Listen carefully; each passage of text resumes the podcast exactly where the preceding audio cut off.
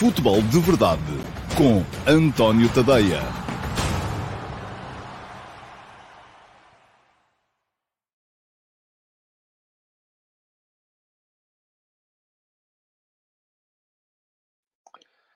Ora, então, muito bom dia a todos e sejam muito bem-vindos à edição número 750 do Futebol de Verdade. Hoje é terça-feira, dia 21 de fevereiro de 2023. É terça-feira de carnaval, mas o Futebol de Verdade está aqui uh, para levar até vós uh, um bocadinho a decomposição e a desmontagem daquilo que foram os dois jogos de ontem, que encerraram a 21ª jornada da Liga Portuguesa.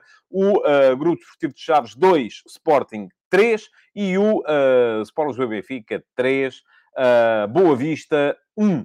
Uh, dois jogos que mantiveram tudo na mesma, nos lugares de topo da classificação. O Benfica ainda na frente com 5 pontos de avanço sobre o Flóculo Porto, que é segundo, e depois o Sporting Clube Braga ainda ali relativamente perto do Flóculo Porto e o Sporting um bocadinho mais longe, mas ainda assim, com certeza, com uma secreta esperança de que pelo menos um dos três uh, que está à sua frente possa começar a escorregar e venha a rebolar para aí abaixo, de maneira a que o Sporting ainda possa, de certa forma, almejar a chegar a uma posição uh, entre as três que dão acesso à próxima edição da Liga dos Campeões. Ora, muito bem, vamos, uh, como sempre, como é habitual, começar por olhar para aqueles que são mais fiéis e que estão cá mesmo hoje, que é terça-feira, feriado, uh, e uh, olhar aqui para os primeiros comentários que aparecem hoje no programa.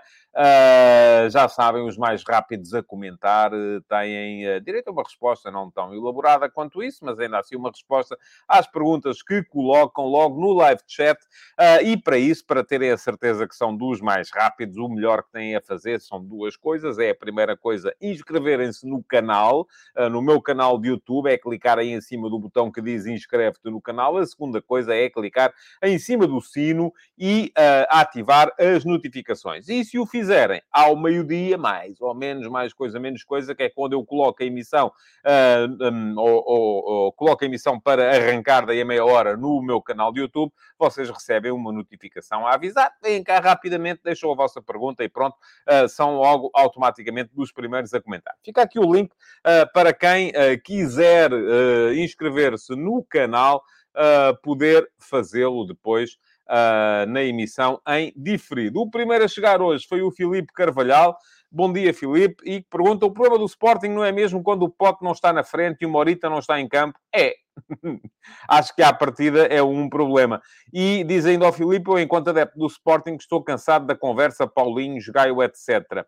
Uh, acho que está mais próximo da realidade do que 95% de quem anda para aí a falar sobre o tema. De facto, uh, as pessoas em Portugal... Ah, Portugal é um país que está, está muito marcado até ancestralmente, por questões de clientelismo, de nepotismo e por aí afora. E, portanto, aquilo que as pessoas acham sempre é que o malandro do treinador gosta destes... Uh, imaginem que houve quem lhe passasse pela cabeça que o, o, o, o Ruben Amorim gosta tanto do Paulinho que até correu com o Slimani para o Slimani não ser melhor que o Paulinho, não tirar o Paulinho do 11, uh, o que seria bom para o Sporting, não é? E para ele, porque ganhava jogos, ganhava títulos, valorizava-se, mas não. Aquilo que muita gente acha logo é que, não, o, o Ruben Amorim não quer avançados bons para poder continuar a jogar com um, que as pessoas acham que é mau, que é o Paulinho. E uh, com o Paulinho está os jogar, são os jogadores que estiveram em Braga, como se o Ruben Amorim tivesse estado tanto tempo assim em Braga, a ponto de poder ter criado ali laços de favoritismo com os jogadores que lá estão.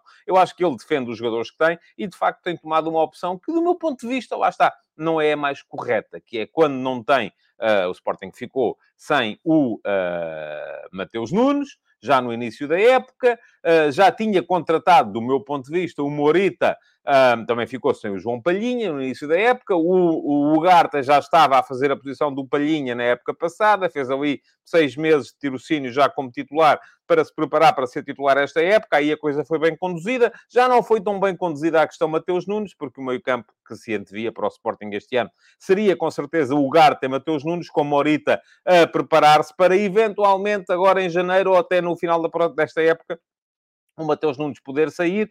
A saída do Mateus Nunes fez com que o Sporting ficasse um bocado descalço naquela zona do campo. Uh, houve uma aposta, se calhar precipitada, mas aparentemente errada, no Sotiris Alexandrópolis. E uh, o que acontece agora, sempre que falta um dos dois médios, porque o Sporting só tem aparentemente dois médios em condições para poderem fazer as duas posições de meio campo. Já foi experimentado o Mateus Fernandes, já foi experimentado o Dário Essugo, já foi experimentado o Alexandrópolis, já foi experimentado o, o, o, próprio Tão Longo, que chegou agora no mercado de janeiro. Uh, mas aquilo que acontece é que muias vezes baixa o Pedro Gonçalves para a zona de meio campo, e eu também não acho que seja a melhor solução. Mas quando falarmos aqui um bocadinho mais à frente do jogo de ontem, vamos desenvolver um bocadinho mais esta conversa. João Morgado Ferreira, bom dia. Uh, são nestes jogos, é nestes jogos mais complicados, como ontem do Benfica, conseguir uma vitória difícil que se definem os campeões? É. Uh, geralmente, uh, a equipa que ganha o campeonato é a equipa que consegue ganhar os jogos e eu agora ia dizer uma coisa em que joga mal, mas o Benfica ontem eu não acho que tenha jogado mal. Uh, acho que do outro lado estava um Boa Vista muito bem organizado defensivamente e que também teve até determinada altura a sorte do jogo pelo seu lado. Mas, uh, uh, mas sim, os campeões fazem-se de vitórias suadas e difíceis, de, enquanto ao mesmo tempo os não campeões se fazem de jogos em que são superiores e acabam por não ganhar.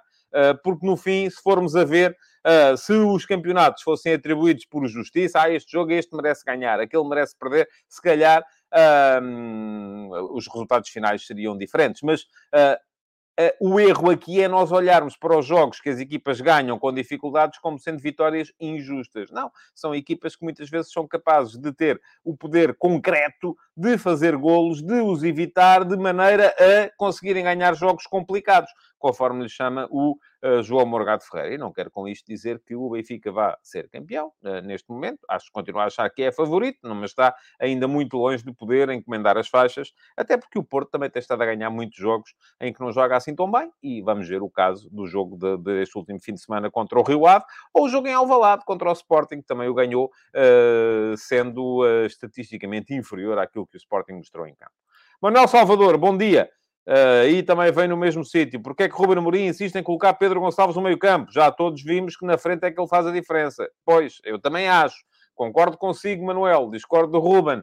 Uh, sentirá o Ruben com certeza que não tem outro jogador capaz de dar o rendimento que ele quer ali na zona do meio campo. Pronto, é isso. Provavelmente será isso. Uh, essa é uma questão eh, que já lhe foi colocada e à qual ele respondeu a dizer, bom, que o Pedro Gonçalves, quando sai do meio campo, também tem chegado à frente e tal. Pronto, ok.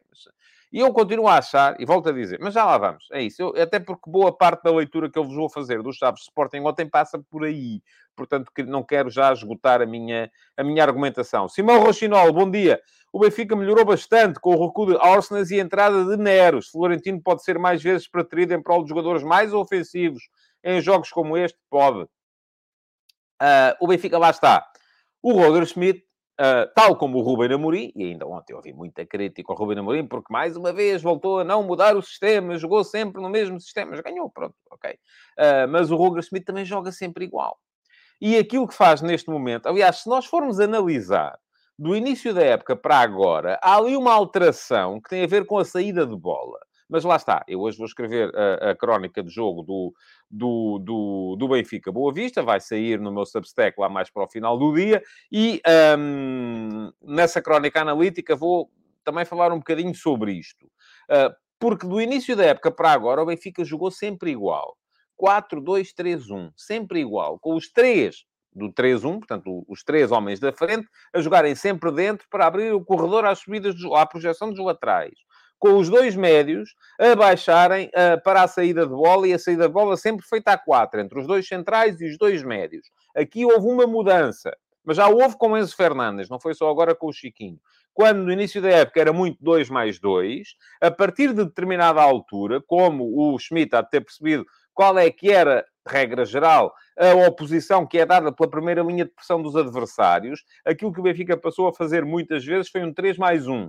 Isto é, baixar um jogador para o nível dos centrais para fazer saída a três. Esse jogador, já antes, curiosamente, não era o Florentino, era muitas vezes o Enzo. E agora também não é o Florentino, é muitas vezes o Chiquinho. E continuou a ser o Chiquinho quando o Arsenal baixou para a zona de meio campo ontem. Agora, a questão aqui é uh, o que é que muda no Benfica com o, o a jogar ali em vez ou do Chiquinho ou do Florentino. Eu uh, continuo a achar que, sobretudo em jogos de campeonato contra equipas mais defensivas, uh, que não, não, não apresentam um, um, desafio assim tão grande do ponto de vista uh, ofensivo, portanto, a, organização defensiva do Benfica, faz todo o sentido que o Arsenal possa jogar ali na zona do meio campo, para que possa entrar naquele 3 da frente, nos três homens que estão mais perto do ponta de lança, possa entrar um jogador mais criativo, como é o David Neres, que ontem também teve uma entrada positiva no jogo. Mas já lá vamos falar sobre isso mais daqui a bocado. Filipe Oliveira, bom dia. É o último destes primeiros a perguntar a quem eu vou responder. Uh, geralmente são cinco. Com o investimento cada vez maior do Qatar e da Arábia Saudita, estes não poderão pagar para virem para a UEFA? Não estou a entender. não, não creio. Não creio que isso seja... Para já não creio que tenham... Uh, uh, não creio que tenham nível uh, para poder ganhar alguma coisa com isso. Depois, em segundo lugar, não creio que isso... A única situação que tivemos nos últimos anos de, uma, de uma seleção a jogar na UEFA e de clubes a jogarem na UEFA sem, ser, sem serem geograficamente países europeus. Enfim, temos o Cazaquistão, mas o Cazaquistão, por uma questão de ter saído da antiga União Soviética, enfim, é uma questão um bocado mais complicada mas eh, é Israel. E Israel não joga onde devia jogar, que era na Asian Football Confederation, na Confederação de Futebol Asiático, por questões políticas, porque uh, a maior parte dos países que lá jogam não iriam querer jogar com Israel. E essa é a razão pela qual Israel, uh, creio que desde a década de 70, Uh, está a jogar, tanto a nível de clubes como de seleções, os seus apuramentos uh, na UEFA. Agora, Uh, não, não vejo que haja, primeiro, benefício e, segundo, possibilidade de fazer passar uma medida como essas e de meter os clubes e as seleções do Qatar e da Arábia Saudita a jogarem na UEFA. Não creio que tenham sequer o nível para isso. Muito bem, o que é que vocês têm a dizer uh, sobre aquilo que Uh, que eu estive para aqui a dizer. Bom, primeiro, toda a gente aqui a chamar a atenção para o facto de eu estar atrasado e eu vou-vos explicar. Há muita gente não gosta disto, mas eu gosto de dar aqui um toque humano a estas coisas. Dizem que eu estou sempre a falar das mesmas coisas e tal. Não, hoje foi porque estive a validar faturas, não é? Fatura de manhã, aproveitei amanhã uh, para isso e uh, fui fazê-lo. Para quem ainda não o fez, força lá força nisso, porque uh, é importante que o, que o façam. E então atrasei-me, sim, atrasei-me aqui cinco minutos para começar o, o futebol de verdade. Um, Agora, relativamente àquilo que eu estive a dizer por aqui, uh, creio que não há muitos comentários. Há muita gente a chegar ainda a dizer boa tarde e tal e coisa, uh, a chamar a atenção para os atrasos. Uh, mas realmente comentários relativamente àquilo que eu estive a dizer, creio que creio que não, que não há, que não há muita coisa e portanto vamos aproveitar para ir, para ir andando em frente. Um, porque Bom, ok, muito bem. Vamos a isso. Vamos passar à pergunta na MUS, uh, diretamente, até para tentarmos fazer o programa um bocadinho mais curto hoje. E a pergunta na MUS de hoje veio do João Gomes. João, bom dia. Não sei se está cá hoje ou se faz parte daquele lote de espectadores do futebol de verdade que aparece somente em dias de trabalho e nos feriados, enfim, aproveita para outras coisas com certeza mais interessantes. E pergunta-me o João Gomes. O Floco do Porto, apesar de contar com muitos lesionados, tem sofrido bastante para ganhar os seus jogos. Assim, de repente, margem mínima contra Sporting duas vezes, Académico de Viseu, Rio Ave, etc. Pensa que isso se deve única e exclusivamente à lesão de muitos jogadores ou acredita que o Flóculo Porto é demasiado dependente do estilo de pressão e transição, que, embora possa valer bons resultados contra equipas de maior dimensão, que encaixam melhor neste estilo pelo maior foco que se exige aos jogadores do Porto, bem como o facto de deixarem mais espaço para ser explorado nas costas por serem equipas mais ofensivas, deixa a sensação de intranquilidade quando é o Flóculo Porto quem tem de mandar no jogo. Obrigado pela sua pergunta, João. Um... Muito bem. Dizia aqui o Miguel Lopes com piada que o AT está a fazer-se ao sorteio da AT, da Autoridade Tributária. Nunca me saiu nada na fatura da sorte. Eu acho, enfim, aqui há de sair alguém, com certeza, mas para aqui nunca veio. Uh, mas vamos lá responder à pergunta do João Gomes. Eu acho, e de facto, uh, o Porto está neste momento numa série de resultados extraordinária, são 22 jogos sem perder. São 10 vitórias consecutivas desde aquele empate sofrido contra o uh, Casa Pia. Sofrido, enfim, porque o Casa Pia esteve a jogar com 10 durante grande parte do jogo uh, e o Porto não foi capaz ainda assim de fazer um golo. mas são 10 vitórias consecutivas. Destas 10 vitórias consecutivas, o Porto ganhou por um golo ao Vitória Sport Clube, em Guimarães, 1 a 0 ganhou por um golo ao Académico de Viseu, 1 a 0. Ganhou por um golo ao Sporting no campeonato, e não foi duas vezes, porque na Taça da Liga o Porto ganhou por 2 a 0, embora não tenha sido uh, assim tão superior em campo. Mas ganhou por um golo ao Sporting para o campeonato, 2 a 1, e agora ganhou por um golo ao Rio Ave, 1 a 0. Foram três uh, vitórias consecutivas pela diferença mínima.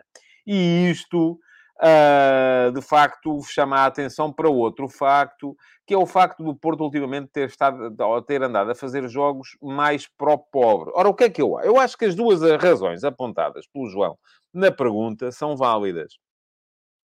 Uh, isto é, há de facto um foco do Porto mais dependente daquele futebol de pressão e transição que a equipa tão bem desempenhou durante alguns anos em que tinha menos meios. E isto é uma evidência. Porquê? Porque no verão o Porto perdeu o Fábio Vieira, o Porto perdeu o Vitinha, o Porto perdeu até o Francisco Conceição. Enfim, já tinha perdido a meio da época passada o Sérgio Oliveira, que apesar de tudo era um jogador que dava alguma uh, capacidade também à zona de meio campo. Um, e, portanto, tornou-se uma equipa um bocadinho mais, uh, enfim, menos talento. Os jogadores que entraram, há uma maior imposição do Galeno, que apesar de tudo é um jogador diferente do Luís Dias. O Galeno é um jogador mais uh, de ataque rápido e contra-ataque. O Luís Dias era um jogador mais serpenteante com bola, mais difícil de desarmar, mais forte no um para um. O Galeno não, o Galeno é um jogador que se impõe mais pela velocidade de execução e de pernas. Uh, o Luís Dias era um jogador que se impunha mais pela sua técnica extraordinária. Portanto, há uma eh, há uma espécie de um regresso do Futebol do Porto à identidade daquele Porto uh, que, uh, que era muito mais virado para este futebol de pressão e transição. Aquele Porto que tinha Marega, Abubacar, enfim, jogadores mais explosivos na frente. agora, e mesmo esse, nesse futebol, o Porto estava a conseguir mais vitórias tranquilas. Quando é que passou a cair mais na uh, vitória pela margem mínima? De facto, quando começou a perder jogadores por lesão. E tem havido muita gente uh, de fora na equipa do Porto. Se formos a ver agora este jogo com o Rio Ave, o Porto não tinha, e eu ainda ontem disse aqui, uh, falei no uh, 12 base e não no 11 base. Porquê? Porque há ali dois lugares para os quais o Porto geralmente usa três jogadores e vai alternando entre os, os jogadores que estão uh, uh, naquela zona de meio campo ofensivo.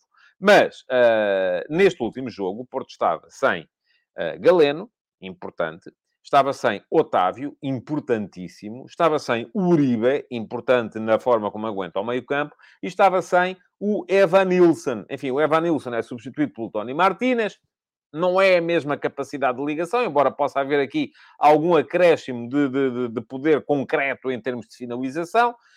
Um, o Otávio foi substituído neste jogo pelo André Franco, porque apareceu o PP a fazer de galeno. Uh, e já tinha sido substituído em Alvalade pelo André Franco também, uh, e uh, o Uribe, enfim, jogou o Gruites porque já houve o Eustáquio, que não tinha havido no jogo anterior. Portanto, tem havido ausências que também um, têm penalizado, de certa forma, a qualidade de jogo do Futebol do Porto. Portanto, aquilo, e eu tive aqui a olhar muito rapidamente para as uh, estatísticas dos últimos três jogos, estes três jogos em que o, em que o Porto uh, ganhou pela margem mínima, e uh, vimos que, de facto, o Porto só foi inferior plano, no plano estatístico no jogo contra o Sporting, em que fez 10 remates contra 15, 3 remates enquadrados contra 5, e em termos de golos esperados, no índice XG, o Porto teve um XG de 1,93 e o Sporting de 2,14. Portanto, em condições normais, o Porto deveria ter empatado, até eventualmente perdido, não deveria ter ganho aquele, aquele jogo. Agora, Uh, nos outros jogos, o Porto acabou por ser superior, tanto contra o Académico de Viseu, 9-4 em remates, 5-2 em remates enquadrados, como contra o Rio Ave, 14-11 em remates, 4-4 em remates enquadrados, e no caso do jogo com o Rio Ave, 1,77 contra 0,80 no XG. Agora, aquilo que é uh, interessante é uh, o facto de uh, o Porto geralmente marcar quando ainda não o justificou. Mas lá está, tinha a ver com aquela pergunta inicial do João, do outro João, do João Ferreira, que era os campeões fazem-se muito disto, da capacidade para marcar golos quando, e, quando, quando ainda não se, não, não se jogou o suficiente para o justificar. A capacidade para não sofrer golos quando, se calhar, o adversário já o justificou. E, portanto, eu acho que é muito isto que, que, está em causa aqui no, no, no caso do Futebol do Porto. Mas Aquilo que eu tenho a, a, a, dizer geralmente sobre isto, está aqui toda a gente a falar do Everton Cebolinha no chat, não sei porquê, mas pronto, vocês lá sabem. Árbitros, o Everton Cebolinha, e daqui a bocadinho é o Eusébio, o Hernani e o Peruteu e o Travassos. Se quiserem, uh, vamos a isso. Estou à vontade para falar dessas coisas todas, mas uh, uh, eu volto a dizer, eu acho que o programa funciona melhor e discorre melhor quando a gente fala todos do mesmo. é, geralmente costuma funcionar, costuma funcionar melhor. Mas, vocês é que sabem. Uh, esta parte do chat é convosco. Uh, estava a dizer que o Porto se está a ganhar, e esta é a grande base da candidatura do Porto a, a poder eventualmente ainda vir a, a, chegar ao nível do, do Benfica no campeonato. E agora é que estou a ver, tinha aqui o microfone debaixo da camisola, espero que estivesse a chegar o som. Uh, mas, uh, e, e, e, porquê? Porque uh, se o Porto está a jogar pouco e a ganhar, quando começar a jogar muito, provavelmente vai ganhar com mais facilidade. E isto, atenção, o Porto, mesmo que ganhe todos os jogos daqui até a final do campeonato, não fará tantos pontos como fez no ano passado. Uh, o Porto, no ano passado, fechou o campeonato com 91 pontos. Este ano, mesmo que ganhe sempre, já não chega lá.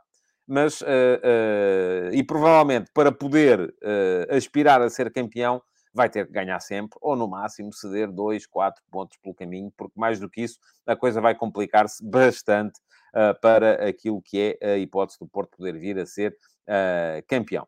Uh, diz aqui o Carlos Mendes que a força do foco do Porto, e diz que o irrita porque é benfiquista, é a raça e a capacidade de lutar até ao fim. O Francisco Ferreira diz que o Porto está a provar que tem 15, 16 jogadores válidos, acho que nenhum rival pode dizer o mesmo. Uh, muito bem, dizem-me que o som está, está bom, e ainda bem que é assim. Um, ok, muito bem. Isto tem, temos aqui muita gente que acha que. Pronto, enfim.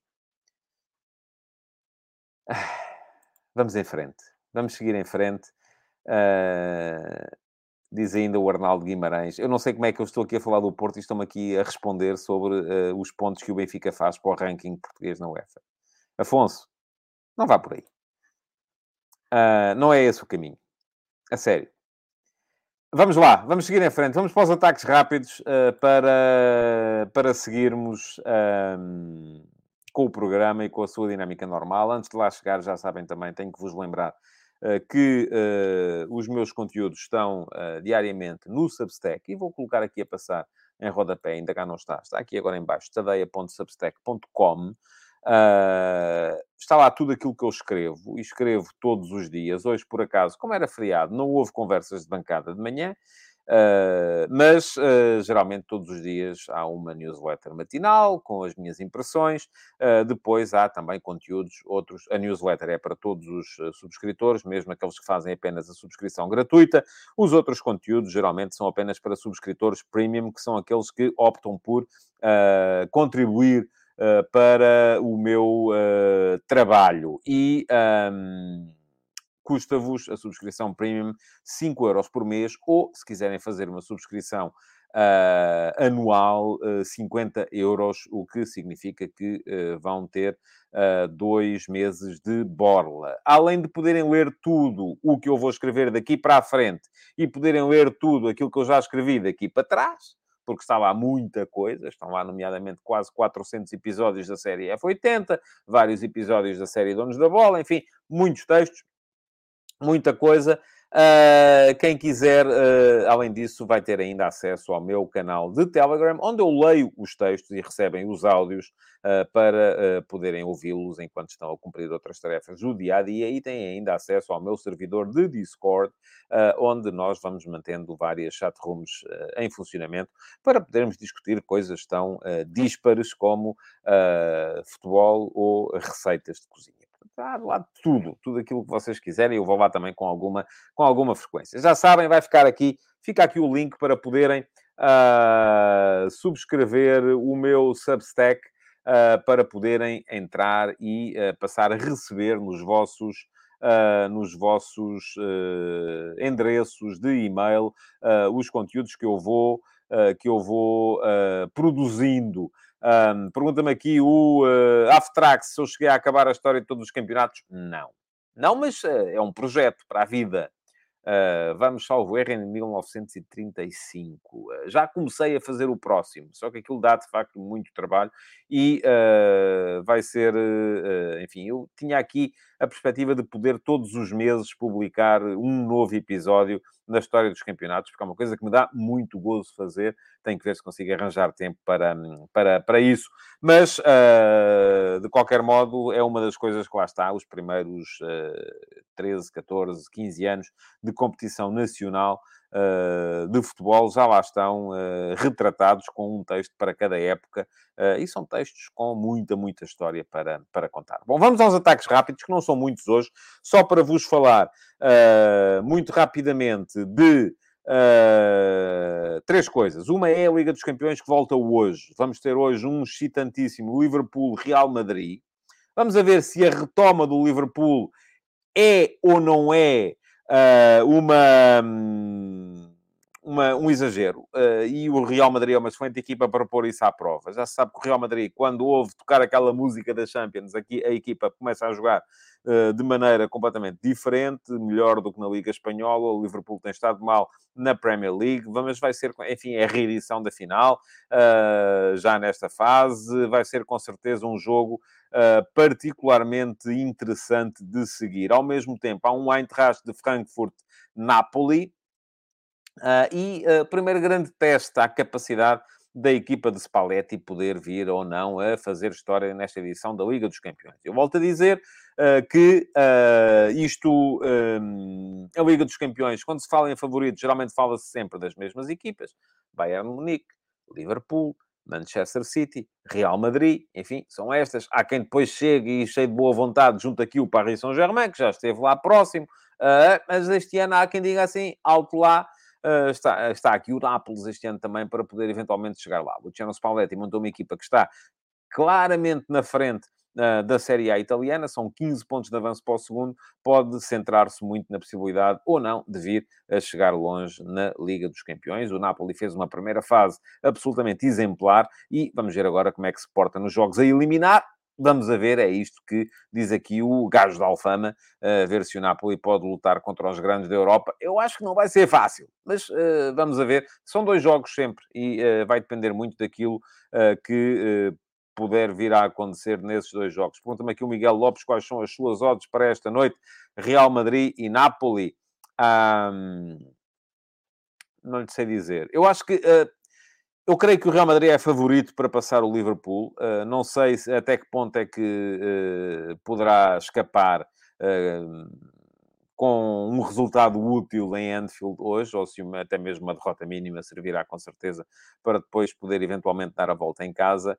O Frankfurt-Napoli, eu creio que o Napoli é claramente favorito até para ganhar hoje, só que lá está, é uma equipa que não costuma andar neste tipo de, de, de, de de situações. Não está habituada a isto e isso pode pesar. A gente olha para a equipa do Napoli e vê ali jogadores que, enfim, Uh, se calhar não cabiam em mais nenhum dos, dos, dos, dos, das equipas que estão neste momento ainda na, na, na, Liga dos Campeões, mas a verdade é que aquilo coletivamente tem funcionado, funciona muito bem, e há um super que dá sempre um jeitão uh, para quem está, né, e um super Kvaratskhelia também, que dão sempre um jeitão para quem está nesta fase da competição. Bom, vamos a ver. Amanhã, com certeza cá estarei para vos falar um bocadinho destes, destes jogos. Diz aqui o João Spínola que o Real passa fácil. E o Carlos Mendes diz que este ano é para o Benfica. Uh, e depois, mas ri-se e diz a sério, acho que vai ser Real Madrid de novo. O Arnaldo Guimarães diz que o plantel do Nápoles é muito rico. Uh, mas a verdade é que há lá jogadores que são muitas vezes titulares que se calhar não conseguiam ser titulares em mais nenhuma equipa da Champions neste, neste momento. E acrescenta o Arnaldo que podem gerir no campeonato, é verdade, mas eu também já vos disse aqui não tenho a certeza que isso seja uma coisa boa. Porque muitas vezes estas equipas, para se manterem uh, ligadas e com intensidade máxima, têm que estar a competir uh, com os, uh, as luzes de alerta ligadas todos de, de 4 em 4 dias. Porque isto, jogar de 4 em 4 dias, pode ser uma coisa má, porque traz fadiga mental e física, mas ao mesmo tempo pode ser uma coisa boa, porque mantém o foco. E uma equipa que Uh, de repente, de, a maior parte dos jogos são jogos em que não precisa sequer de se empenhar verdadeiramente, porque já tem o campeonato de tal maneira controlado que está só a gerir, pode depois ter alguma dificuldade em ligar o modo competição quando chega à Liga dos Campeões. Uh, dizendo ao João Moreno, vamos ver como o Nápoles se comporta na fase eliminar. Não se esqueçam que levou do Liverpool em Anfield, sim, mas creio que foi já o último jogo, não é? Já estavam os dois uh, apurados. Uh, o Luís Mendes diz que gosta muito do Spalletti. Uh, e o João Correia traz a conversa para um assunto que me é caro também, e dizer, vamos ver quanto mais tempo teremos Liga dos Campeões com o enorme crescimento da Premier League. Ter, teremos. Não sei se vai ser uh, assim tão importante, sobretudo para os clubes uh, ingleses. O Pedro Almeida diz que não acredita no Napoli na Champions. O nível da Série A está muito baixo, o percurso do Napoli é enganoso, então isso é bom para o Porto, que assim poderá, com certeza, dar cabo do Inter de Milão uh, na na, nos jogos de quarta-feira. Bom, vamos seguir em frente. Ainda nos ataques rápidos, para vos dizer que amanhã, 6 da manhã ou 6 e meia, nem sei muito bem, há um Portugal-Camarões em futebol feminino. A seleção feminina vai uh, lutar por uma das vagas na fase final do Campeonato do Mundo. O jogo é na Nova Zelândia, daí o horário uh, a que está, uh, a que vai ser disputado. Creio que Portugal é favorito, creio que Portugal vai ganhar e vai estar presente na fase final do Campeonato do Mundo de Futebol Feminino, o que é particularmente importante para aquilo que é o esforço de divulgação do futebol feminino em Portugal. Portugal tem uma seleção muito jeitosa neste, neste momento e acho que pode perfeitamente, enfim, é uma daquelas, não vai ser favorita a ganhar o Campeonato do Mundo, nem sequer com certeza a passar à fase seguinte quando lá estiver, mas já é uma daquelas equipas, uma daquelas seleções uh, que uh, deve marcar presença nestas grandes competições. E atenção, o futebol feminino está neste momento numa fase, uh, numa fase em que faz com que as diferenças entre os poderosos e os não tão poderosos sejam muito grandes. Daí o facto de haver poucas surpresas. Uh, não é muito fácil haver resultados, não é tão fácil haver uma vitória da Arábia Saudita sobre a Argentina, uh, o equivalente no futebol feminino, como houve no futebol masculino no último campeonato do mundo. Portanto, é muito complicado imaginar grandes, grandes surpresas a este, a este nível. Pergunta-me aqui o José Santos se me vou levantar para ver essa hora. Não, não me vou levantar para ver porque já estarei levantado. Uh, porque geralmente é a hora que eu estou a escrever as conversas de bancada, que aparecem no meu Substack, uh, saem geralmente entre as 8 e as 9 da manhã. Uh, o que vou fazer é, vou estar com certeza a escrever com a TV ligada, e se houver alguma coisa particularmente interessante, com certeza que dou lá uma, uma, uma espreita dela. Uh, diz aqui o, ainda o gajo da Alfama que temos talento nessa, nessa equipa. Uh, e o João Costa diz Camarões, eu creio que disse Camarões, não é? Espero que sim uh, que não me tenha enganado. Geralmente há sempre aqui uma, uma, uma galga nos, nos programas em direto. Uh, mas uh, diz aqui o Joe Ben que a Kika Nazaré tinha lugar no plantel masculino do Benfica. Enfim, não tenho a certeza disso, mas fica aqui o registro da sua opinião. Ainda um último ataque rápido, só para vos dizer, para quem não reparou, que o Valência Uh, perdeu com o Retafe uh, ontem e está neste momento em zona de descida de divisão na Liga Espanhola. Uh, pode ser uma o cúmulo daquilo que é, tem sido a destruição de um clube, de uma equipa, por parte do senhor Peter Lim, o tal corretor de Singapura que comprou o clube já quase há 10 anos, e que ainda manteve ali o nível durante algum tempo, mas depois tem sido uh, uma, tem sido uma condução do clube absolutamente catastrófica, com más contratações, com uh, vendas duvidosas, compras mais duvidosas ainda, e uh, vamos a ver como é que a coisa corre daqui até a final da época e se o Valência consegue ou não manter-se na Liga Espanhola. não vai ser fácil, mas ao mesmo tempo eu creio que seria uma catástrofe para, para aquele clube uh, vir a cair no, no, no segundo escalão do, do, do, futebol espanhol. Vamos a ver, ainda há muito da época para decorrer daqui até final. E com isto, entramos no ataque organizado para vos falar então uh, dos uh, jogos de ontem da Liga Portuguesa. E vou por ordem cronológica, começar pelo jogo do Sporting. em Chaves, para depois chegar ao jogo do Benfica com o Boa Vista. Diz aqui o João Sousa que o senhor Todd Bowley vai pelo mesmo caminho do Peter Lim. Eu acho que é muito diferente, ainda assim, apesar de tudo. Uh, e pergunta aqui o uh, Josias Martins Cardoso se a culpa é só do Peter Lim. Não, a culpa é do Peter Lim enquanto uh, patrão. Porque é ele que escolhe as pessoas que tomam as decisões, que escolhem as pessoas que tomam as decisões. Portanto, agora, quem está lá no topo da, da pirâmide é, de facto, o, o senhor Peter Lim. Portanto, é, e este, isto foi uma coisa que aconteceu, sobretudo, depois da entrada dele. E eu tenho escrito muito sobre isso. Aliás, quem quiser dar um salto e perceber como é que isto tudo aconteceu, fica aqui ainda o link para o texto dos donos da bola da uh, Liga Espanhola, para, uh, enfim, não se fala lá só uh, do, do Valência, fala-se de todos os, os, clubes da primeira divisão espanhola, mas dá para perceber também muito bem aquilo que se passou em Valência. Vamos lá, jogos de ontem. Chaves Sporting e Benfica Boa Vista. Primeiro, Chaves Sporting. Alguma surpresa, no meu ponto de vista, na escolha do 11 do, do, do Sporting. O Chaves já sabia que tinha várias ausências. Apareceu uh, muito atrás, apareceu numa tentativa de explorar depois os, uh, a saída pelos, pelos, uh, pelos extremos, que eram rápidos, mas geralmente com a equipa, com a equipa atrás, era muito o João Mendes quem se juntava ao ponta de lança em momento defensivo, para a equipa continuar a defender em, em 4-4-2, mas alguma surpresa na, no 11 do Sporting, um, primeiro com a titularidade do Diomandé, eu acho que se diz Diomande, porque não tem acento no, no E, portanto, com a titularidade do Diomande. Fez um belíssimo jogo, o central marfinense do Sporting, que, que o Sporting contratou ao Mafra uh, em janeiro e, e estreou-se como titular, fez um belo jogo, saiu depois, por volta do minuto 70, para a entrada do uh, Jeremiah St. Just, e eu creio que, mais uma vez, é a tal questão da gestão dos minutos, e aquilo que o Ruben Amorim tem feito em quase todos os jogos, e, e, tem sido quase sempre assim, por volta desta altura do jogo, troca sempre um dos centrais para agilizar melhor a, a, forma como eles saem a jogar, como, porque grande parte daquilo que é o processo ofensivo do Sporting começa nos três de trás. E essa é também a razão fundamental pela qual ele mantém os três atrás. Uh, mas uh, foi um bom jogo do, do Diomande. Um, mas para mim a principal surpresa uh, teve a ver com uh, uh, o facto de já havendo Morita, Morita estava no banco, ter havido Pedro Gonçalves no meio campo e um trio de ataque formado por Edwards, Paulinho e Trincão. Enfim, já disse aqui várias vezes que acho que Pedro Gonçalves no Sporting tem que jogar na frente.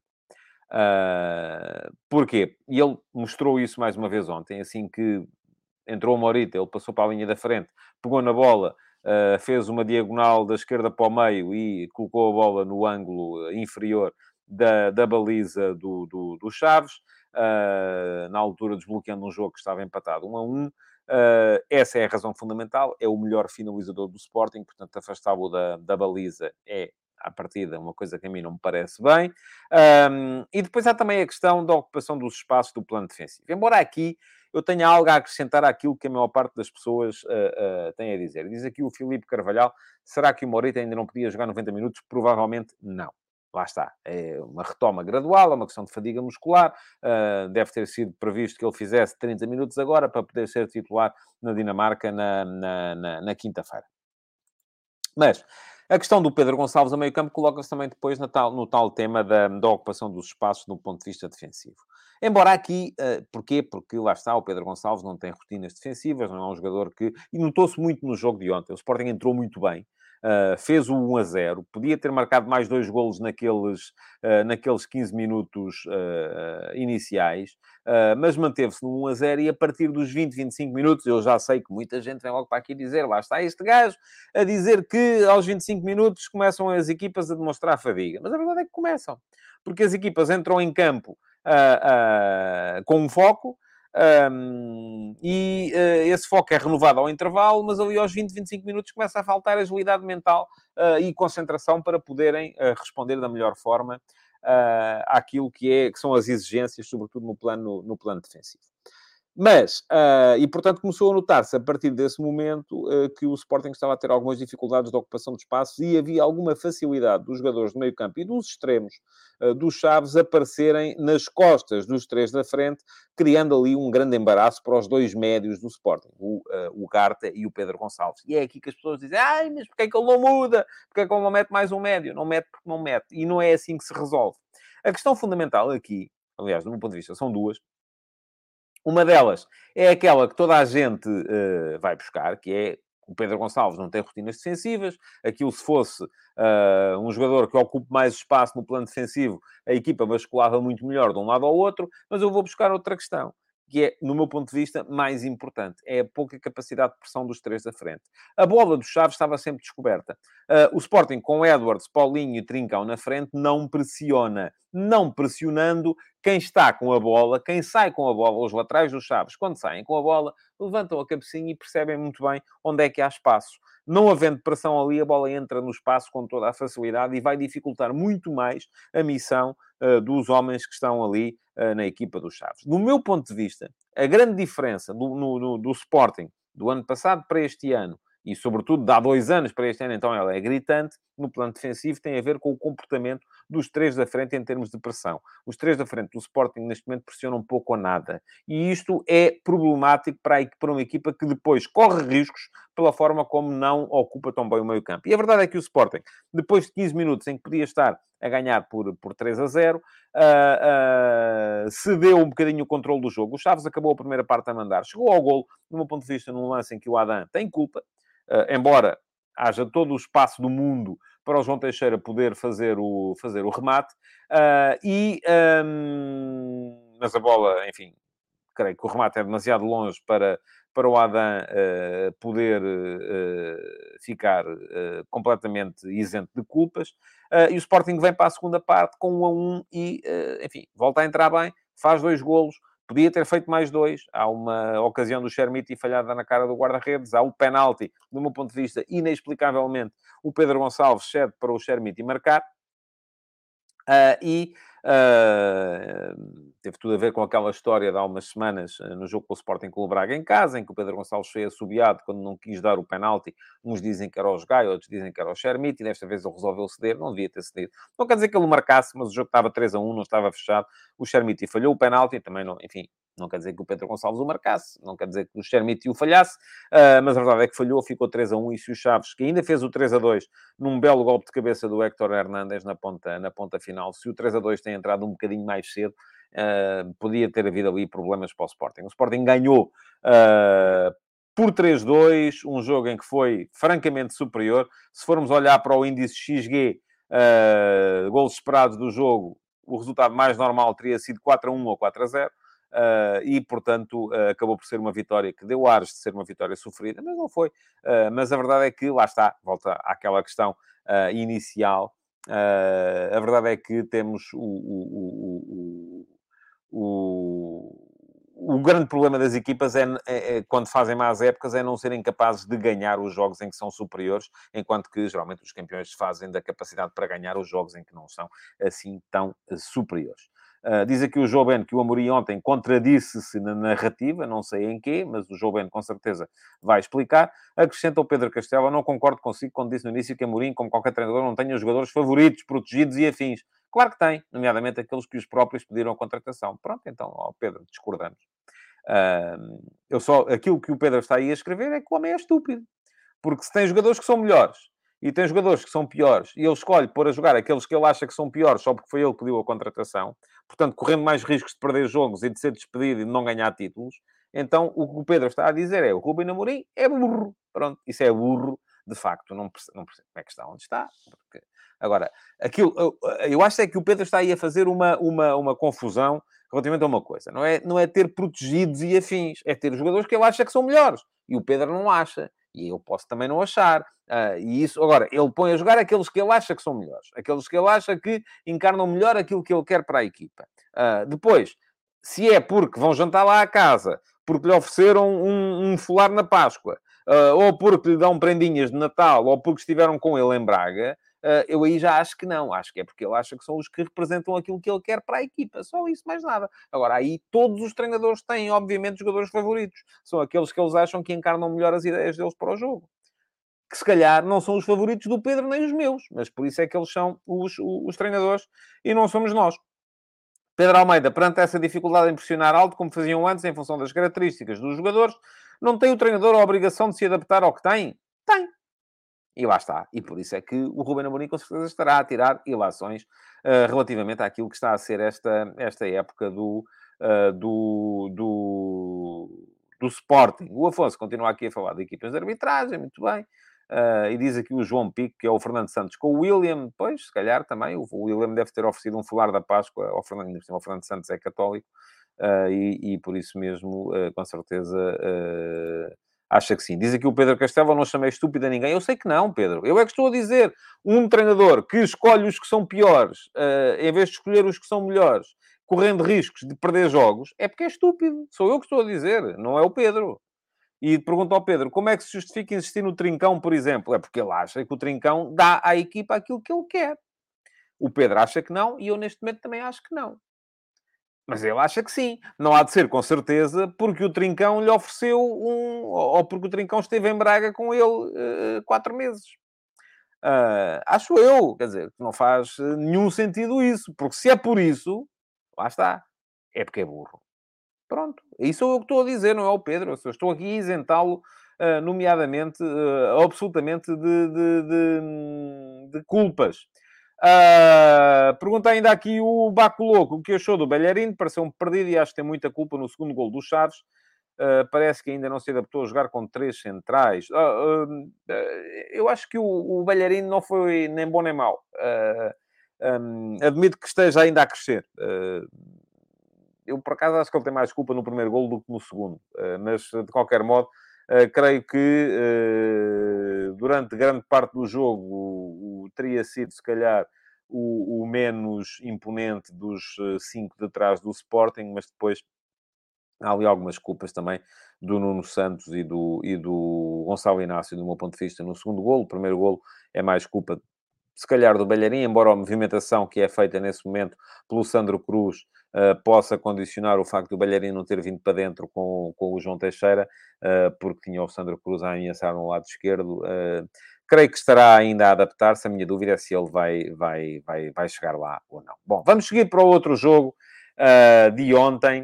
Um, que foi o. E diz-me aqui o Rafael Mota: se fosse o Jogai no lugar do Belharino, enfim, o Jogai não tem a desculpa de se estar a adaptar, porque já lá está há muito tempo. O que eu acho é que nenhum nem outro são do nível do, do Porro. Uh, uh, isso é uh, evidente. Oh, Afonso, a sério. eu posso ignorar aquilo que eu quiser. O futebol, vou voltar a dizer, porque o Afonso parece que caiu cá hoje e não, não. O futebol de verdade não é para discutir arbitragem. E eu já expliquei aqui várias vezes porquê. Porque nem o Afonso se quer deixar convencer daquilo que eu tenho para dizer, nem os Afonsos dos outros clubes se quererão deixar convencer por aquilo que eu tenho para dizer. E, portanto, eu se venho para aqui começar a falar de arbitragens, não faço mais nada. Porque o Afonso, que é do Benfica, acha que o Benfica é sempre gamado, o, uh, o Afonso, que é do Porto, acha que o Porto é sempre gamado, e o Afonso, que é do Sporting, acha que o Sporting é sempre gamado. E se eu venho para aqui dizer o contrário, começam a sair os insultos. E, portanto, como eu acho que, feitas as contas, Chegamos ao fim do campeonato e dizia um senhor chamado Sven Goran Eriksson, que o Afonso deve gostar, porque foi treinador do Benfica, que chegamos ao fim e os benefícios e os prejuízos aos jogos em que são beneficiados, aos jogos em que são prejudicados, acaba por bater tudo mais ou menos certo. Como é isso em que eu acredito, não vou perder aqui tempo com isso. Portanto, se o Afonso quiser continuar aí a dizer que foi um roubo, foi isto e foi aquilo, eu vou-lhe já dizer, está aqui enganado. Não é aqui que tem que estar. É noutros programas onde isso é assunto de, uh, de, de, de discussão permanente. Porque aqui não é discussão de arbitragem. Já disse aqui no outro dia. Juntem-se, façam uma vaquinha e, se quiserem, eu crio um canal para a gente discutir arbitragens. Mas aí é pagar. E, por acaso, o Joel Ferreira, que acaba de fazer aqui um superchat, muito obrigado, Joel. Com certeza não quer uh, uh, falar de arbitragens, porque senão uh, não, não, não vinha por este caminho. Portanto, estamos entendidos. Eu, de vez em quando, eu sei, há quem não goste. Há quem se uh, diga que eu perco aqui tempo a tentar disciplinar o chat e que não devia fazer isso e tal, e não sei o quê, porque isto é chato para quem está cá todos os dias e está sempre todos os dias a ouvir a mesma conversa. A questão é que há muita gente aqui que aparece cá e vem com a mesma conversa de sempre, porque estão condicionados pelo telelixo que vos é servido todos os dias. E eu volto a dizer, se vocês quiserem continuar no telelixo, é para a força e peguem na box e vão ver os programas de ontem à noite. Está lá tudo. Até temos toda a gente, frame para trás, frame para a frente. Pronto, agora querem que eu vá falar sobre isso também? Não vai acontecer. Bom, uh, vamos lá. Uh, jogo do Benfica. o Benfica jogou depois e eu acho que o jogo do Benfica tem que ser dividido em duas fases. Um, e disse o João Pico, pronto, só vai falar dois minutos do meu Benfica. Vamos, vamos levar o programa até à hora para conseguir falar do Benfica. Vamos a isso. Uh, o Benfica, uh, o jogo do Benfica teve duas fases, do meu ponto de vista. Há uma primeira parte em que o Benfica jogou devagar, jogou sempre. Uma das grandes forças desta equipa do Benfica é a velocidade que mete, sobretudo nos últimos 30 metros. É uma equipa, quando entra nos últimos 30 metros, acelera o jogo troca a bola muito rápida, uh, troca a bola muito. Ó oh, oh, Rodrigo Fleming, aquilo que eu disse ao Afonso vale para si também. Portanto, se, vamos lá ver se não vão os dois com a água do banho, porque isto já me está a começar a chegar a mostarda ao nariz. Uh, estava a dizer, primeira parte do Benfica, o Benfica impõe-se muito pela, pela, velocidade com que vai trocando a bola nos últimos metros. Ontem apanhou pela frente um Boa Vista muito bem organizado, um, com referências defensivas muito bem uh, criadas, Uh, a equipa do, do, do Boa Vista metida, apesar de tudo, num 4-3-3. E eu até, quando vi o 11 inicial, admiti que o Ricardo Mangas pudesse ser defesa esquerdo para o Bruno Onyemachi, que é um misto de defesa esquerdo com central, pudesse vir para dentro e jogar como terceiro central ao lado do, uh, do Sassou e do Regi Cano, que por sua vez também tem rotinas de lateral direito. Um, enfim, podia também funcionar ao contrário, com o Ricardo Mangas como, enfim, uh, central. Mas não, o Boa Vista manteve sempre um 4-3-3 o Pedro Malheiro a defesa direito, o uh, Bruno a defesa esquerda, dois centrais, o Salvador Agra numa das alas do ataque, o Ricardo Mangas na outra, com o uh, Yusufa como ponta de lança, e muitas vezes o Yusufa, já disse aqui, o Yusufa este ano está um jogador diferente, está um jogador mais seguro, está um jogador mais certo na finalização, um, e este Boa Vista, uh, defensivamente, fez uma primeira parte absolutamente uh, exemplar. Porquê? Porque muito raramente o Benfica conseguiu chegar a situações de uh, finalização. Uh, o Benfica teve uma boa situação logo no início. Uh, tem um bom remate do, do, do, Gonçalo Ramos, ainda assim a corresponder a um cruzamento da esquerda e mais nada. A verdade é que o Boa Vista, no meio disto tudo, uh, também não saiu do, do, do, buraco durante a primeira parte. Esteve sempre metido lá dentro. Mas lá, enquanto estava 0 a 0, para, para, para o Boa Vista estava bem. O que é que o Roger Schmidt fez? E do meu ponto de vista, bem na, ao intervalo. Abdicou do Florentino, baixou o Arsenal, e eu já várias vezes disse aqui, e volto a dizer, acho que em jogos, eu vi a utilização do Arsenal, que para mim foi uma surpresa, como uh, médio ala esquerdo, vamos lá, uh, avançado esquerdo, o que lhe quiserem chamar, não é extremo esquerdo, porque os homens, os três da frente do Benfica, que jogam de apoio ao ponta de lança, geralmente não jogam abertos nas alas, jogam muito por dentro, portanto tenho alguma dificuldade em chamar-lhe extremo esquerdo, uh, que seria o normal no 4-2-3-1, mas pronto, lá, é um extremo esquerdo interior, vamos chamar-lhe assim, é um, uma nomenclatura um bocado para, o estranho, Uh, e eu creio que a primeira vez que ele apareceu a jogar ali foi em Paris, no jogo contra o Paris Saint-Germain, Uh, e na altura olhei para aquilo e disse: Olha, faz algum sentido, porque havia o Ashraf Hakimi pela frente, era um jogo complicado uh, e era preciso condicionar desde logo ali a construção e a saída de bola do Paris Saint-Germain pela esquerda. Faz muito sentido ter um jogador com uh, capacidade de equilíbrio, com a capacidade defensiva do Frederic Orsnes na linha da frente. Na generalidade dos jogos do campeonato em Portugal, acho que não faz sentido. E eu acho que o, o Roger Schmidt tem, está, estava a ser, ou está a ser vítima uh, de uma. E diz-lhe aqui o uh, Josias, chama-lhe teimosia, diz que um dos poucos defeitos que aponta ao Schmidt é a teimosia com o Orsens numa ala. Eu acho que não é teimosia. Eu acho que ele estará a ser vítima de uma receita que tem funcionado, apesar de tudo. E se funciona, e ele já se vê que é muito assim, se funciona, não mexe. Se funciona, não muda. Tem estado a funcionar, não muda.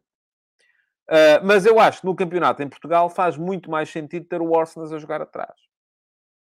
Ter o Arsenal a jogar nos dois, no, na dupla de médios. E porquê? Nem é tanto por uma questão da equipa precisar do Arsenal ali. Embora eu acho que ontem ele veio dar à zona do meio campo uma vivacidade e um ritmo que o Florentino não estava a ser capaz de dar. Ritmo em termos de uh, levar a equipa para a frente.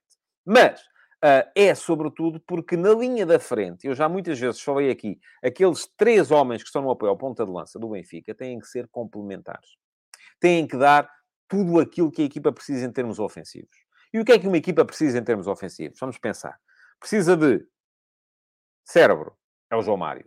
Precisa de velocidade, exploração, ataque à profundidade, capacidade de ir buscar a bola nas costas da última linha do adversário, aceleração é o Rafa. Pode ser o Gonçalo Guedes, mas à partida é o Rafa. e precisa de criatividade, um para um, desequilíbrio individual. O Orsens não dá isso. O Orsens é um bocadinho um jogador que dá ligação, é um bocadinho um jogador que joga certo, joga seguro, uh, até pode eventualmente dar uh, meia distância, até pode eventualmente dar inteligência, mas para isso já lá está o João Mário. Aquilo que o Benfica mostrou durante a primeira parte do jogo de ontem uh, foi claramente uma incapacidade para desequilibrar no plano individual. E isso viria a ser, depois, à medida que o jogo foi avançando, absolutamente decisivo. Uh, uh, e diz-me aqui o Afonso Silva, que pelo visto não percebeu o que eu estava a dizer. Diz que o Orsons foi o jogador da semana na Champions a jogar ali. Pois foi. E o que é que eu disse, Afonso? Fala, daqui a bocadinho vamos fazer assim, trabalho de casa, para voltar amanhã.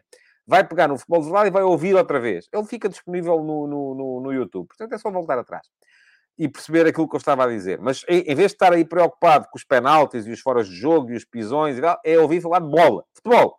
Ouça e vá ver o que é que eu disse lá atrás.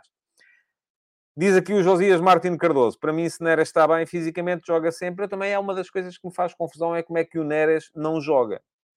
Uh, porque uh, uh, ele dá à equipa do Benfica algo que mais ninguém dá, que é a tal criatividade, é a tal capacidade de sair num para um, é a tal capacidade de uh, encarar o adversário e ir para cima dele. E foi isso que o Benfica mudou na segunda parte. Na segunda parte aparece um Benfica muito mais forte nestas situações de um para um. O Benfica chega ao golo uh, à conta de uma outra, de um outro atributo que mostra muitas vezes, que é a capacidade de meter muita gente na área. Atenção, há um cruzamento da esquerda. Quem cabeceia é o Rafa. O guarda-redes defende. E quem é que aparece para finalizar? O Gilberto. O Gilberto, defesa direito, estava bem dentro da área. Estava bem dentro da área para finalizar. Fez uma finalização, fez golo. É ele que faz, o, enfim, o Boa Vista uh, uh, chega ao golo na primeira vez que vai à baliza adversária. E alguém aqui dizia atrás, já não sei quem foi, não percebo como é que o Gorré não é titular sempre nessa equipa do Boa Vista. É outra coisa que a mim também me custa a perceber. Quem diz Gorré, do meu ponto de vista, é o David Neres do Boa Vista. É o, o jogador que na, na, no ataque do Boa Vista pode desequilibrar. Provavelmente é um jogador que não, não, não dará tanto no plano defensivo e por isso mesmo não joga com tanta regularidade. Uh, diz aqui o Josias Martins Cardoso que foi ele. Muito bem, Josias. Estou de acordo consigo. Mais uma vez. Um, mas uh, o Boa Vista, a verdade é que chegou lá à frente a primeira vez, fez golo 1 a 1 e o jogo volta a estar complicado volta a estar complicado e depois uh, quem resolve acaba por ser uh, o, o, o, Gonçalo Ramos numa jogada individual fantástica em cima do, do Sassou, dribla para dentro, mete a bola de bico no posto mais distante, 2 a 1. Ainda entrou o terceiro golo, o Benfica, o Benfica ainda falhou uma grande penalidade, portanto acabou por ganhar com um resultado que foi ainda assim amplo, justo, merecido, mas num jogo que esteve muito difícil para o Benfica, porque o Boa Vista uh, uh, foi mantendo o empate até perto do final e mesmo depois com 2 a 1 poderia eventualmente uh, ter justificado chegar lá à frente para poder fazer alguma coisa de, de diferente. Muito bem. Um, o que é que vocês têm a dizer antes de acabarmos? Pedro Almeida diz que o Gilberto faz lembrar muito o Max e Pereira. Sim, é um jogador, um tipo de jogador de certa forma parecido. Uh, muita raça, muito esforço, pouca clarividência, muitas vezes. Uh, o uh, Aftrax diz que o Neres está a ser usado como arma secreta quando é preciso agitar o jogo, e é verdade que sim. e diz o. Quem, diz aqui o gajo da Alfama que a condição física nos treinos deve decidir os titulares. É possível que sim, que seja por isso, enfim, e lá está. Eu acho que, o, acho que o, o Schmidt tem de facto essa questão, muitas vezes vai mantendo a equipa que uh, que, que, que, funciona. E, enfim, é uma, é uma, é uma, é uma forma muito válida, do meu ponto de vista, de, de, de, atuar. Bom, temos que chegar ao fim, já passámos a hora de programa. Uh, queria lembrar-vos que o Futebol de Verdade volta amanhã, meio-dia e meia, no meu canal de YouTube. Têm que deixar o vosso like, têm que partilhar, têm que deixar comentários uh, na emissão gravada para poderem habilitar-se a ser pergunta na MUS na emissão de amanhã. Eu amanhã, ao meio-dia e meia, estou cá de volta. Muito obrigado por terem estado aí e até amanhã, então. Futebol de Verdade. Em direto de segunda a sexta-feira, às 12h30